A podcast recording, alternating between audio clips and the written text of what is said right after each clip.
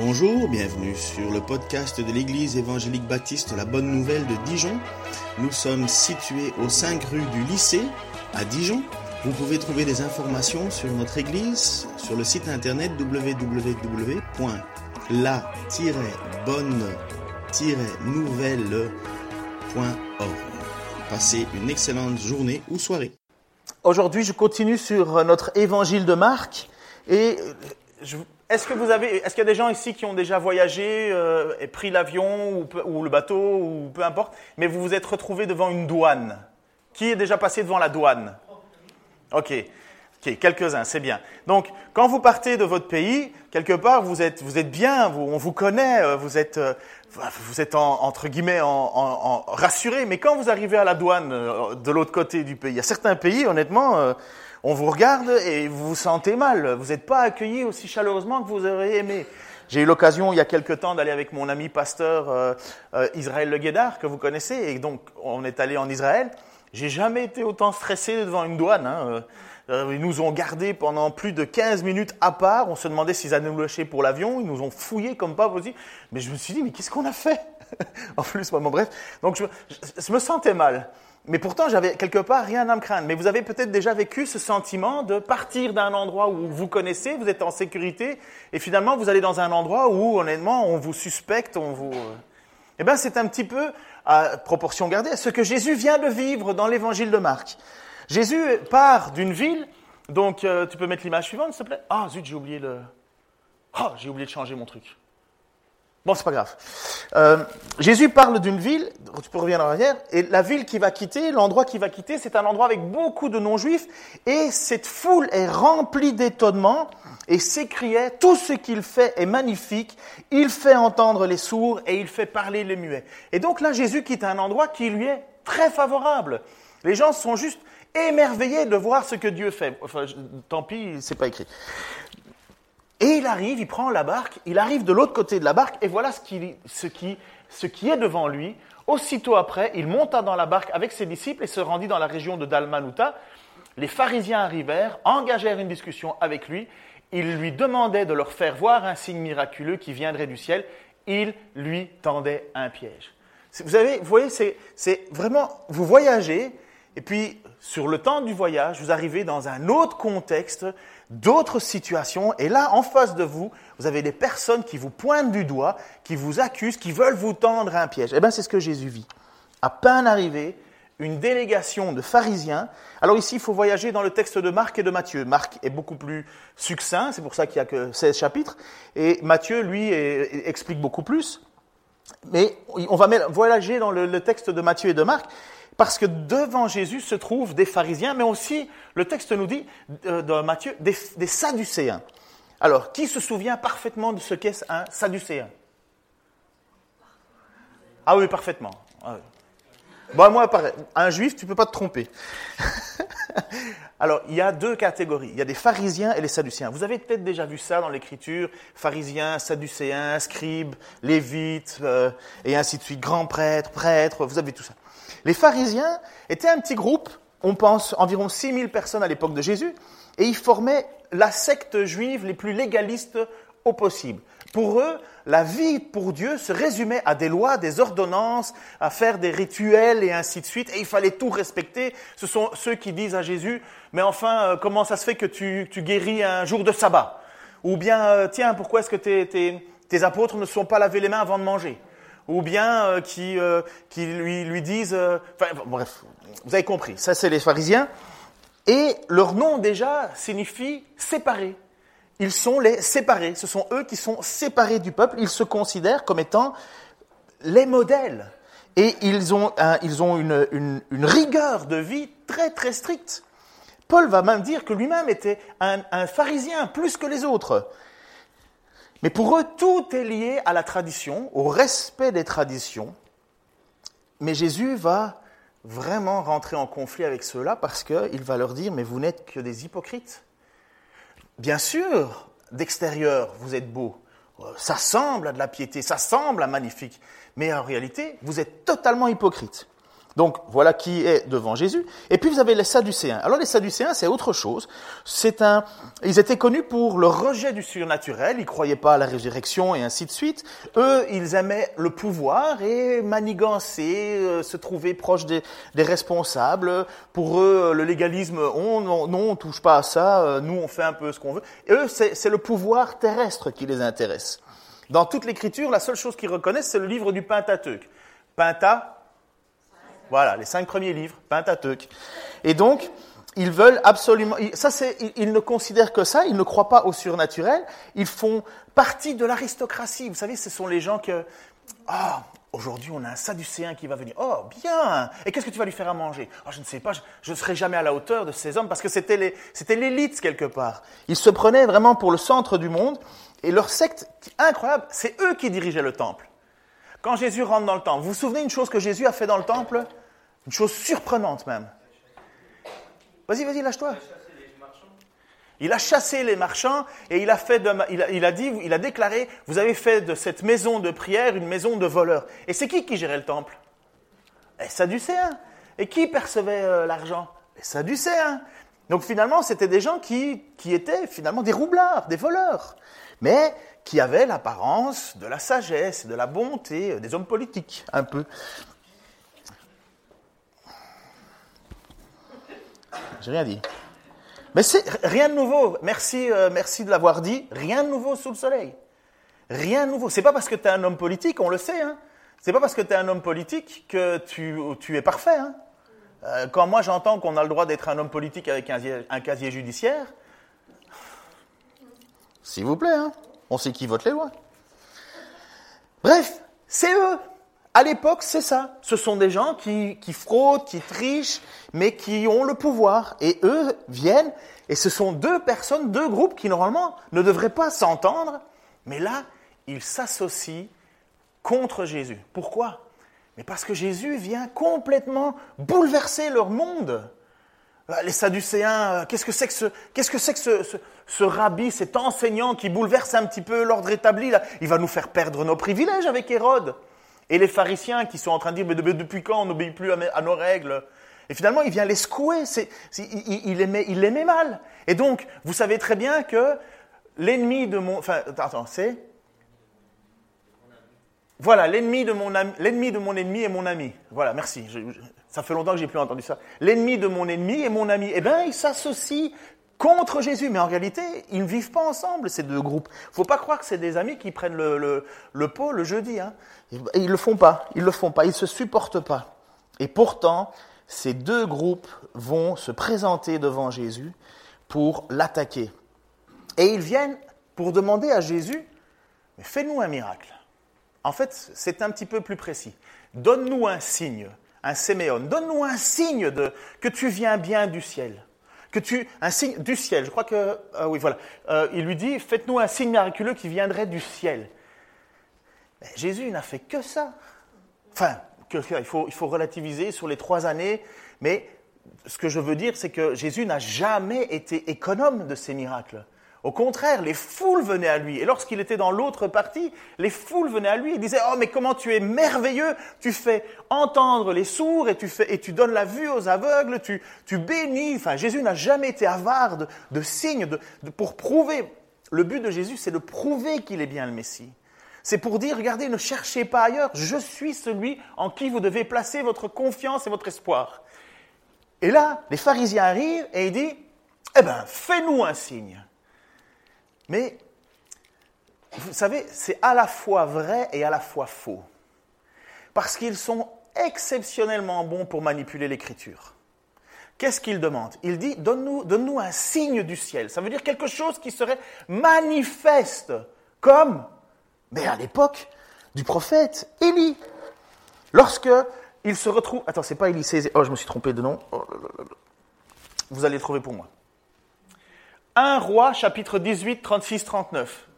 Quelqu'un se souvient de quel euh, prophète il s'agit? Bon, ben, si on est dans le même cas, ça va. Ah ben, c'est bien Élie Ah ben voilà. Ah, bon sang. Je vais commencer à manger du poisson le vendredi, j'ai des problèmes de mémoire. Tout le monde sait que je préfère la viande. qu'est-ce qui se passe à cette époque-là? Vous avez des faux prophètes qui sont là, des faux prophètes de Baal, et il y a Élie tout seul. Et ils sont en train de faire une compétition de qui a le vrai Dieu.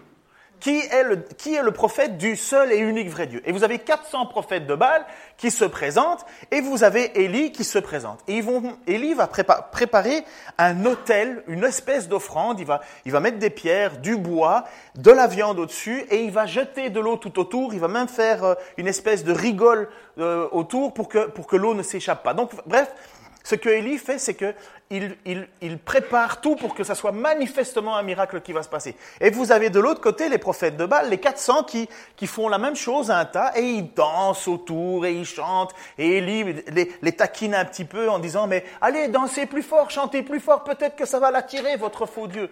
Et, et ils continuent, et ils dansent, et ils dansent, ils en deviennent presque fous, ces 400 prophètes de Baal. Et puis il y a Élie qui, à un certain moment, prie. Et voilà ce qu'il dit.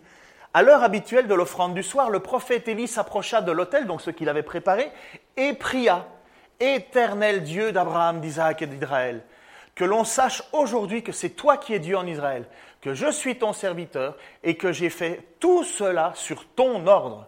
Réponds-moi, Éternel, réponds-moi, afin que ce peuple sache que c'est toi, Éternel, qui es le vrai Dieu, et que c'est toi qui veux ramener les cœurs à toi comme autrefois. Le feu de l'Éternel tomba du ciel et consuma l'holocauste, le bois, les pierres, la terre, et réduisait en vapeur l'eau de la rigole. Quand le peuple vit cela, tous tombèrent le visage contre terre en s'écriant, c'est l'Éternel qui est Dieu, c'est l'Éternel qui est Dieu. Est-ce que nos pharisiens qui viennent devant Jésus, pharisiens et sadducéens, demandent ce signe-là? Un feu qui descend du ciel, quelque chose de puissant, comme à l'époque. Ils auraient quelque part le droit de le demander, puisque dans la Bible ça a déjà existé. Alors ils viennent vers Jésus, il dit, mais vas-y, fais-le. Là, nous ferons comme à l'époque, nous nous prosternerons et nous reconnaîtrons que tu es. Et qu'est-ce que Jésus leur répond? Nada, niet, vous n'aurez strictement rien. Pourtant, est-ce que, Dieu aurait est-ce que Jésus aurait le pouvoir de faire quelque chose d'extraordinaire? Mais oui, il l'a fait depuis tout le temps. Depuis tout le temps. Qu'est-ce que Jésus dit Marc 8, 12, verset 13 Jésus poussa un profond soupir et dit, Pourquoi les gens de notre temps réclament-ils un signe miraculeux? Vraiment, je vous l'assure, il ne leur sera donné aucun. Aucun. Il les quitta, remonta dans la barque et partit pour l'autre rive. Est-ce que vous avez déjà eu ça où quelqu'un vous, vous parle, vous parle, vous parle, et vous sentez la mauvaise foi de la personne, et la seule chose que vous avez comme réponse est Allez. Ça vous est déjà arrivé? En tout cas, Jésus, ça vient d'arriver là, dans le texte. Jésus poussa un profond soupir d'exaspération. Il cherche même pas à discuter. Matthieu va nous donner quand même un petit peu plus d'explications. Encore une fois, Marc, il est succinct, mais ce que Marc écrit, c'est ce qui s'est passé. Jésus vraiment fait.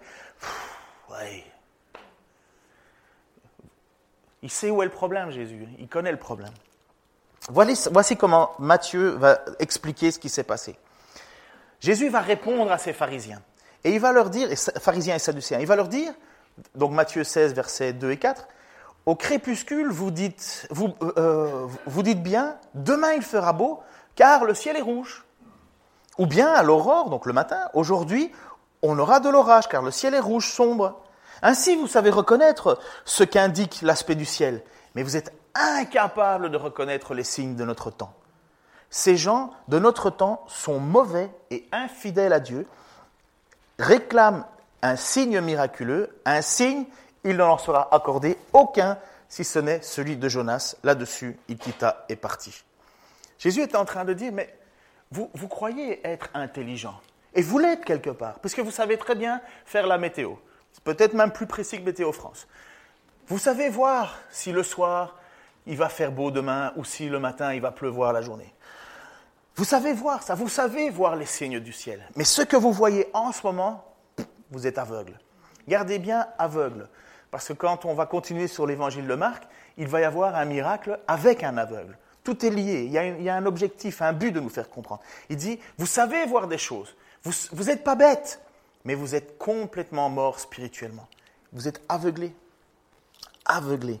Et c'est pour ça qu'il leur dit, vous êtes infidèles à Dieu et vous réclamez un signe, vous aurez rien. Vous aurez rien. Mais ça, il faut le garder en tête. Hein. Combien de personnes infidèles à Dieu disent ah ben, si Dieu existe, il n'a qu'à me le prouver ben, Moi, ça ne m'étonne pas que Dieu ne répond rien. Dieu n'a pas besoin de manifester sa puissance à des gens qui ont le cœur dur. De toute façon, depuis le départ, ces gens ont le cœur dur.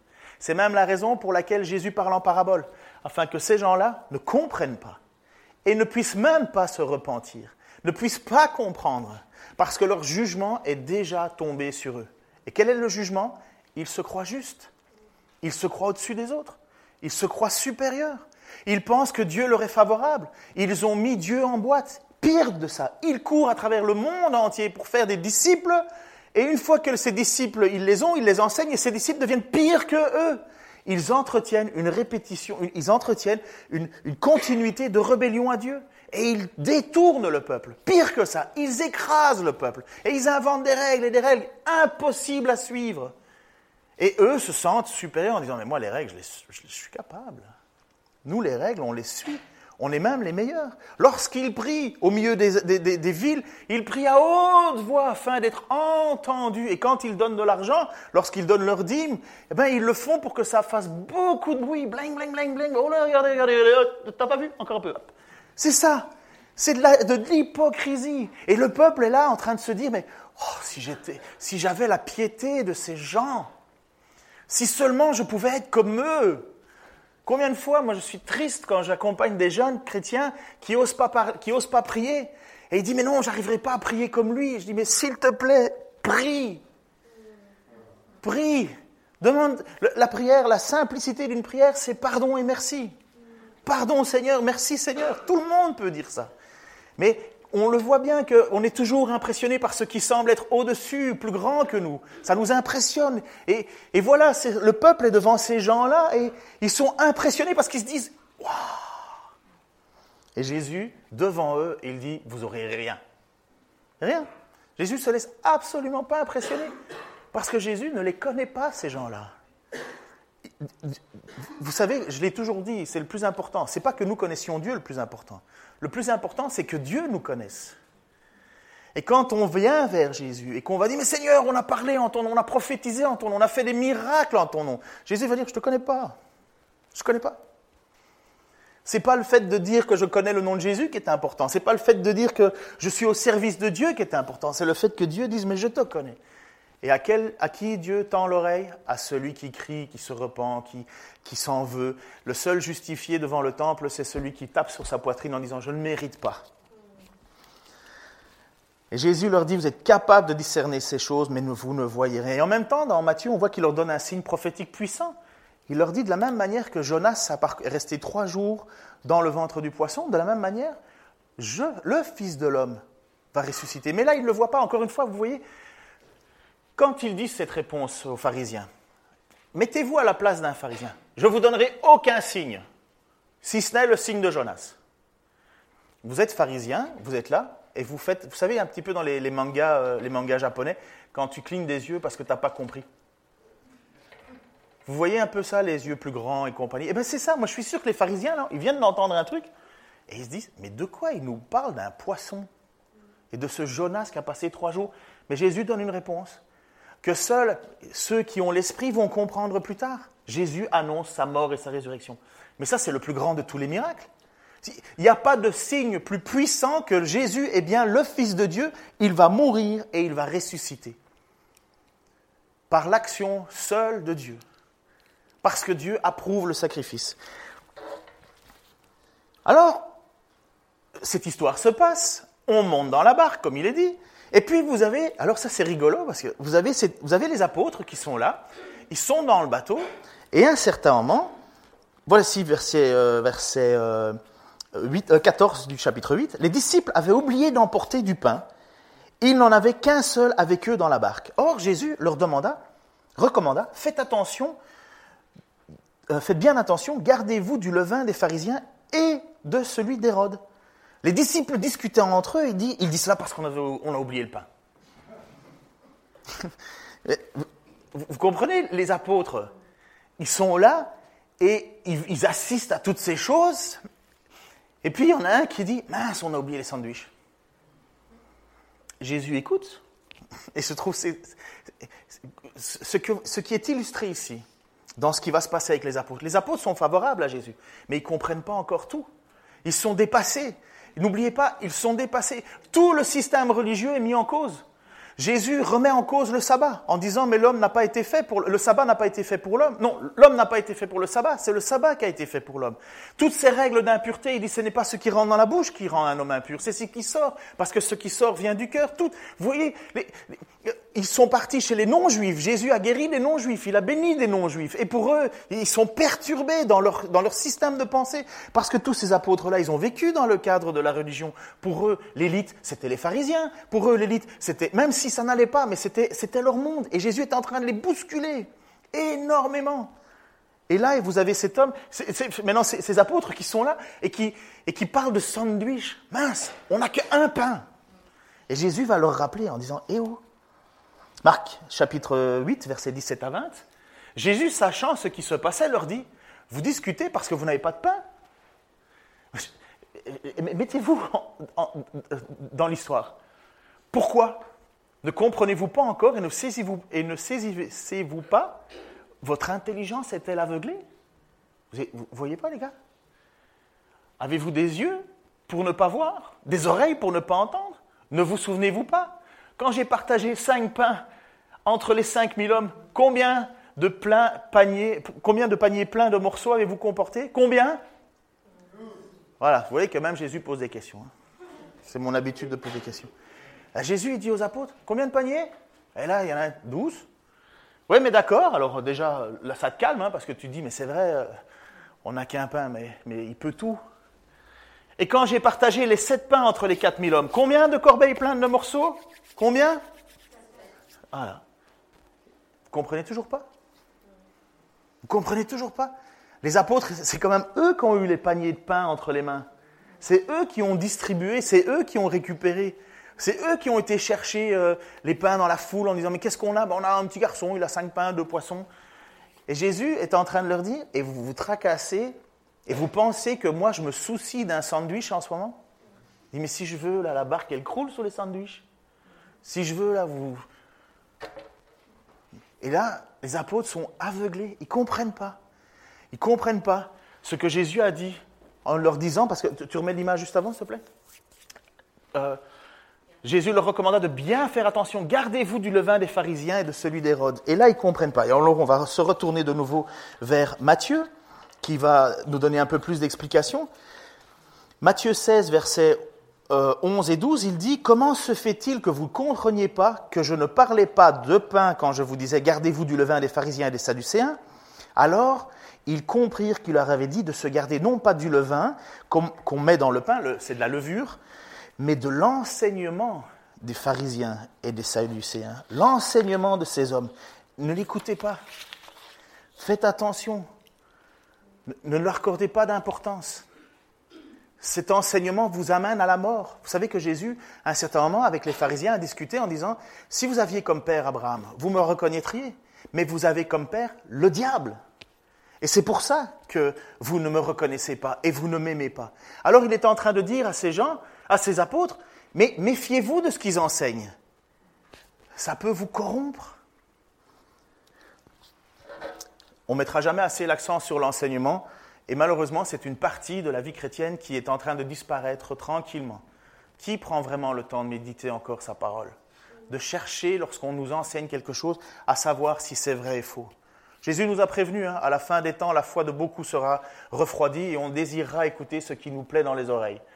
Et il faut vraiment vouloir dire, Seigneur, c'est la vérité que je cherche. Je ne cherche pas ce qui brille, je ne cherche pas un enseignement qui semble être un enseignement pieux, comme les pharisiens. Jésus dit, non, non, faites attention là, n'écoutez pas ça.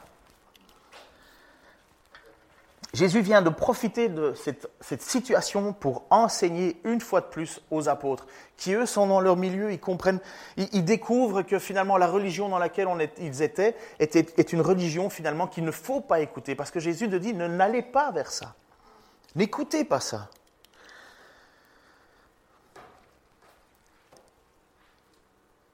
Vous savez, sortir de la crainte du religieux, c'est quelque chose. Hein. Nous, quelque part, l'histoire est passée, mais il n'y a pas si longtemps, à la révocation de l'édit de Nantes, ou avant l'édit de Nantes. Alors, euh, l'édit de Nantes, il y a quelqu'un qui est super bon en histoire ici, c'était Louis, je ne sais plus combien. Il y a eu 100 ans, 100 ans de liberté religieuse. Ah oui, mais c'est vrai, toi, oh, vas-y, sors de... Oh, bah. On n'a pas quelqu'un qui a été gardien dans un musée ici, euh, qui a passé, non? Je... Ok, bon, on va dire Louis XIV. Si jamais on peut rajouter, on verra. Bon, on fait confiance. Il y a eu, dans l'histoire de France, il n'y a pas si longtemps, on était, et vous pouvez aller visiter ça si vous allez faire vos vacances dans, le, les Cévennes, le musée du désert. Le musée du désert, c'est un peu le, milieu, l'endroit où les Huguenots, qu'on appelait les protestants de l'époque, se réfugiaient. Et vous avez toute une histoire triste de notre pays, dans lequel, si tu possédais une Bible, on te mettait en prison. Juste posséder une Bible. Et vous aviez des micro-Bibles que les femmes mettaient dans leurs chignons, ils les cachaient dans les maisons, et vous aviez l'armée qui venait, et qui, dès qu'ils trouvaient une Bible, hop, on embarquait et tu allais en galère. Il y a cette histoire de Marie Durand sur à la tour de Constance, dans la, la ville de Aigues-Mortes. Aigues-Mortes, vous connaissez? Mais oui, parce que votre petit, votre petit sel, euh, sel, la baleine bleue que vous mettez euh, dans vos aliments, eh ben, ça vient de Aigues-Mortes. Lorsque vous êtes dans la tour de Constance, vous voyez les marais salants. C'est, les bords de la Camargue. Vous connaissez ça, ça fait partie de vos. Mais dans cette dans cette, dans cette tour de Constance, Marie Durand a été enfermée pendant 38 ans parce qu'on lui demandait d'abjurer, merci, de, renier sa foi en Jésus-Christ. C'était il n'y a pas si longtemps. Tu connaissais Marie Durand en étant petite déjà? Ah oui? Eh bien, vous voyez? Eh ben, vous entendez, vous entendez que ce que.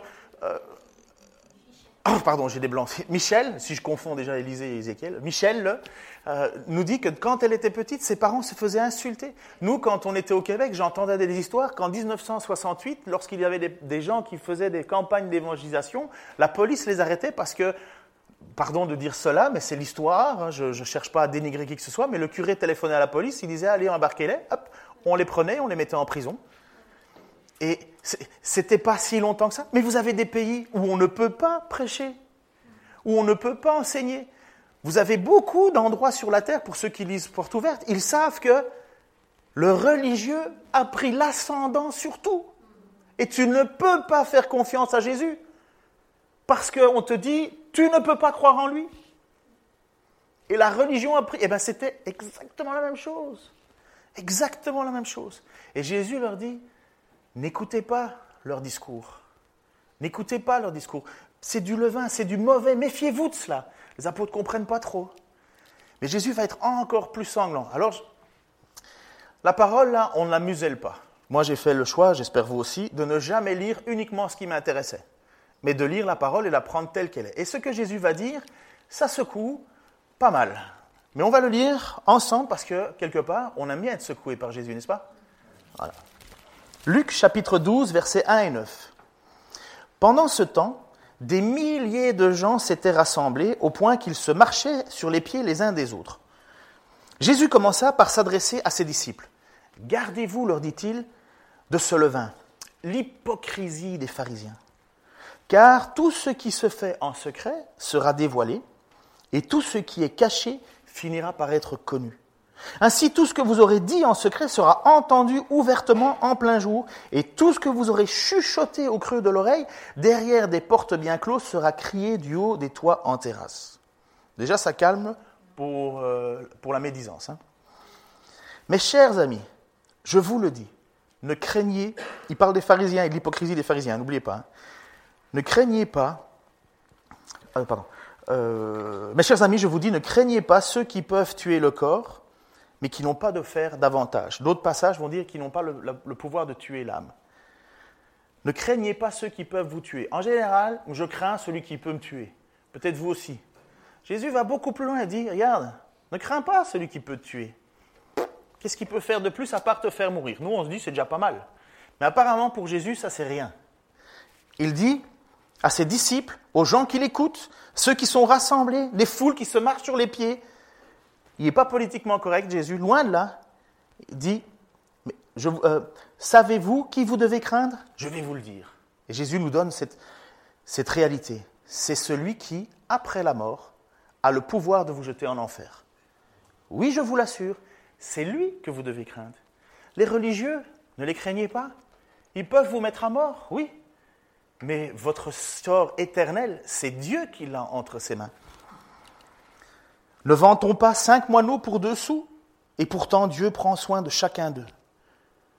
Bien plus, même les cheveux de votre tête sont comptés. N'ayez aucune crainte, parce que vous valez, euh, parce que vous avez plus de valeur que toute une volée de moineaux. La volée de moineaux, vous savez, c'est comme les oiseaux qui s'en vont au printemps, ils partent. Il dit, mais vous avez bien plus de valeur que ça quand même. Je vous l'assure, tous ceux, et alors là c'est là que ça fait, tous ceux qui se déclareront pour moi devant les hommes, le Fils de l'homme aussi les déclarera pour eux devant les anges de Dieu. Mais celui qui aura prétendu devant les hommes qu'il ne me connaît pas, je ne le reconnaîtrai pas non plus devant Dieu. Et ça, c'est dans le cadre d'une religion oppressante. Si tu dis que tu ne connais pas Jésus, parce qu'on te demande de ne pas connaître Jésus, et parce que tu ne veux pas le faire devant les hommes, Jésus dit, si tu as honte de voir devant les hommes, j'aurai honte de voir toi devant Dieu. Mais si tu déclares devant les hommes que tu m'appartiens, que tu n'as pas honte de moi, eh bien devant Dieu, le jour de ton jugement, je n'aurai pas, honte de toi. Mais c'est quand même... Euh, comprenez pourquoi une dame comme Marie Durand peut rester 38 ans enfermée dans une tour, aux quatre vents, comprenez pourquoi il y a des frères et des sœurs en ce moment dans beaucoup de pays qui reçoivent des coups et qui n'abandonnent pas, qui tiennent bon, quitte à perdre la vie. Ils ne voudraient surtout pas être devant Dieu en disant J'ai eu honte de toi. Il faut placer en relativité aussi les choses. N'oubliez pas, hein, l'apôtre Pierre a renié Jésus, mais il a quand même été, euh, il a quand même demandé pardon, il s'est repenti. En attendant, c'est l'idée de dire est-ce que c'est les religieux qui vous font peur? N'écoutez pas leurs enseignements. N'ayez aucun cas de eux. Ayez plutôt crainte de mon Père qui peut vous jeter dans l'enfer. C'est lui que vous devez. Souvent, quand je pose des questions à des néophytes en disant Mais c'est qui qui dirige l'enfer? Et ils me répondent toujours Ah, mais c'est le diable. Je dis Ben non, tu n'as pas compris. C'est Dieu. C'est Dieu qui gère l'enfer. Et le diable, Satan et les démons et tous ceux qui n'ont pas accepté Jésus-Christ comme Seigneur et Sauveur seront jetés par Dieu en enfer. Si je vous demande de me définir de deux mots, deux mots qui définissent la croix, la croix du calvaire, la croix de Jésus, donnez-moi deux mots qui définiraient. Justice et amour, c'est très joli. Bah, je retiens amour. Donc on a déjà trouvé amour. Souffrance et vie. Souffrance et vie. Sacrifice. La colère de Dieu. La croix, c'est l'amour de Dieu et la colère de Dieu à la croix, la colère de Dieu s'est manifestée. Qui a, crucifié Jésus? C'est Dieu. C'est Dieu qui a offert son Fils, afin que la colère de Dieu tombe sur lui et pas sur nous. Et pourquoi est-ce que Dieu a mis son Fils sur la croix? Par amour. Le Dieu d'amour et le Dieu de colère. Le Dieu d'amour, de justice, de vérité, c'est le même. Il n'y a pas juste amour, amour, amour. Vous verrez jamais hein, dans l'Écriture Dieu est amour, amour, amour. On aime bien, ça sonne bien avec du violon, les histoires. J'ai accepté Jésus dans mon cœur. C'est bien, mais c'est pas ça. Je me suis soumis au Christ. Parce que sinon, j'étais sous la colère de Dieu. Mais par amour, Dieu a offert sa vie pour moi. Parce que c'est ou amour ou colère. Et c'est pour ça que Jésus dit Mais n'ayez pas crainte des hommes. Ils peuvent juste vous tuer ayez plutôt crainte de Dieu, qui lui a le pouvoir de vous jeter en enfer. Mais si vous avez honte de moi devant les hommes, ne vous attendez pas à ce que je vous jette des fleurs et que, et que je vous dise, viens, rentre dans, la, paix de ton, de ton maître. Non, tu m'as renié, tu as, pas fait tu, as, tu as voulu ne pas vivre la vie qui t'était apportée, que tu devais vivre, avec la souffrance qui va avec, avec le reniement que moi j'ai vécu. C'était dur. Hein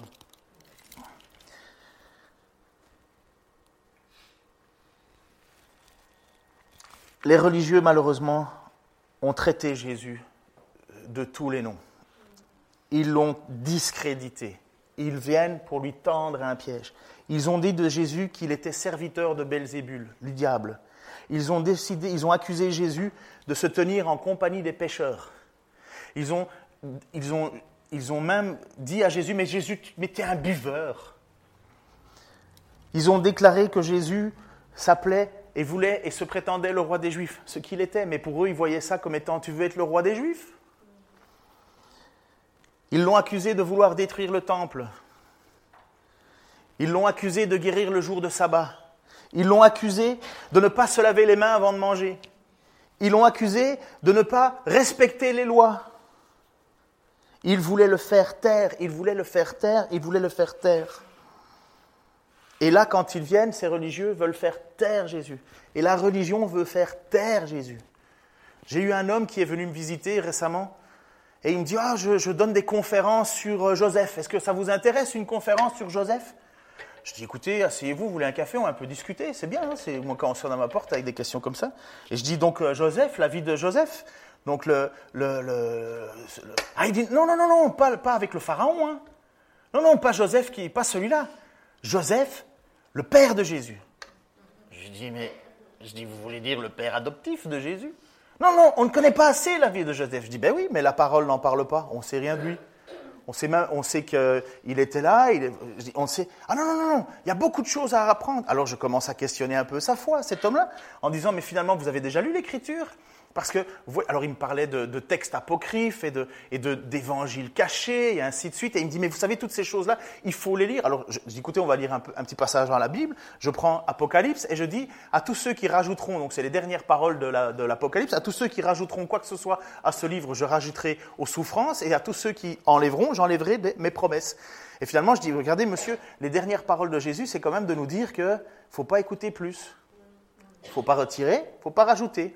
Je dis, mais alors si vous commencez à me dire qu'il y a un événement ou une, espèce de révélation secrète que seul vous, par vos conférences, vous allez nous apprendre, je dis, mais moi, je fais confiance à la Bible. Dès que j'ai dit ça, au revoir monsieur, euh, merci, euh, c'était gentil de votre accueil. Il ne voulait pas. Il voulait pas. Je lui ai juste cité les paroles de Jésus-Christ. Je lui ai dit, vous savez, c'est Jésus. Hein il voulait pas. il partira avec sa responsabilité, moi j'en peux rien. Mais c'est comme ça. On court derrière la religion. On court derrière le religieux. J'ai des amis que j'aime tellement, mais ils continuent à louer et à prier des images. Mais j'arrête pas de leur dire, mais le deuxième commandement, tu ne feras pas d'image taillée, tu ne feras pas de représentation de ce qui est sur le ciel ni sur la terre. Mais non, ils continuent. Je dis, mais arrête, c'est pas parce que dans, ton, dans, ton, dans, ta dénomination, là où tu es, on te demande de le faire. Je dis, mais ne le fais pas, ça va directement contre ce que Dieu demande. Mais ils le font. Pourquoi? Parce qu'ils ont peur de la religion. Parce qu'ils sont convaincus que cette religiosité va les ramener le salut. Et Jésus dit, non, n'écoutez pas le levain de ces gens. Ne le faites pas. C'est des hypocrites. On voit bien à la télé, on entend tout ce qui est en train de tomber, hein, toutes les histoires qui arrivent. Ils voulaient faire taire Jésus, alors que Jésus était venu pour régler notre problème à chacun. Notre problème à chacun, à vous, à moi, c'est le problème du péché qui est lié avec nous. Et Jésus, l'apôtre Paul va dire en Romains, je termine avec ce passage, en Romains chapitre 5, versets 18-19, il va nous dire, ainsi la faute d'un seul être, Adam, a entraîné la condamnation de tous les, êtres, de tous les humains. Ce n'est pas à cause de la faute d'Adam que le péché est rentré dans le monde. De même, l'œuvre d'un seul juste, d'un seul, pardon, Jésus-Christ libère tous les humains du jugement et les fait vivre. Par la désobéissance d'un seul, une multitude de gens sont tombés dans le péché. De même, par l'obéissance d'un seul, une multitude de gens seront rendus justes aux yeux de Dieu. Lorsque l'on rejette Jésus, on rejette le seul qui a le pouvoir de nous libérer de la condamnation. Et ces pharisiens venaient pour tendre un piège au Fils. Bonne nouvelle, Dieu était là derrière. Hein. Dieu n'était pas surpris. Mais ces gens rejettent le Christ qui est le seul qui peut leur sauver. Eux, ils pensent que par leur... J'ai assez dit. Seigneur, dans ton amour et dans ta grâce, tu as décidé de venir au milieu de nous, de régler le problème que nous avions devant toi, Seigneur, le péché, la colère, cette colère que tu nous réservais, Seigneur, à cause de ce que nous étions, à cause de ce que nous faisions. Seigneur, nous étions sans promesse, sans espoir. Nous n'étions même pas juifs. Et Seigneur, tu es venu au milieu de nous. Par amour, tu t'es offert. Par amour, tu nous as enseigné. Par amour, tu nous as prévenus. Par amour, tu nous as encouragés. Par amour, tu as repris tes apôtres. Par amour, Seigneur, tu as guéri. Et par amour, tu, nous as prévenus. Seigneur, je te prie pour les frères, les sœurs qui en ce moment luttent avec la religion dans laquelle ils sont oppressés. Qu'ils puissent avoir cette certitude, Seigneur, de tenir ferme et que tu ne seras pas honteux de eux devant le Seigneur, devant ton Dieu. Je te prie, Seigneur, pour ceux qui doutent, qui sont, qui sont mal, Seigneur, je te demande, je te demande que tu leur donnes du courage, de la persévérance. Seigneur, je te prie pour nous qui n'avons pas à lutter à ce niveau-là. Je te prie pour notre persévérance à nous dans l'amour que tu as fait, que tu as, que tu as manifesté pour nous. Je te prie, Seigneur, pour que nous ne devions pas nous-mêmes religieux. Seigneur, que nous ne, mettions pas des règles là où tu n'en as pas mis, mais que nous soyons aussi, Seigneur, droits et honnêtes lorsque tu as mis des règles, que nous vivions avec. Seigneur, nous sommes sauvés par grâce et nous voulons continuer à vivre dans la grâce. Seigneur, fais en sorte que nous puissions être continuellement des témoins de cette grâce, que l'on puisse tendre la main à celui qui se reconnaît comme pécheur et qui cherche, qui cherche le seul et unique moyen d'être sauvé. Seigneur, permets-nous de voir cela encore, de voir des cœurs se tourner vers toi. Je te remercie pour ton amour envers cette Église, pour ton amour envers chacun d'entre nous, pour ton amour envers les autres Églises. Et je te remercie pour nous prévenir, Seigneur, de ne jamais t'abandonner. Dans le nom de Jésus-Christ. Amen.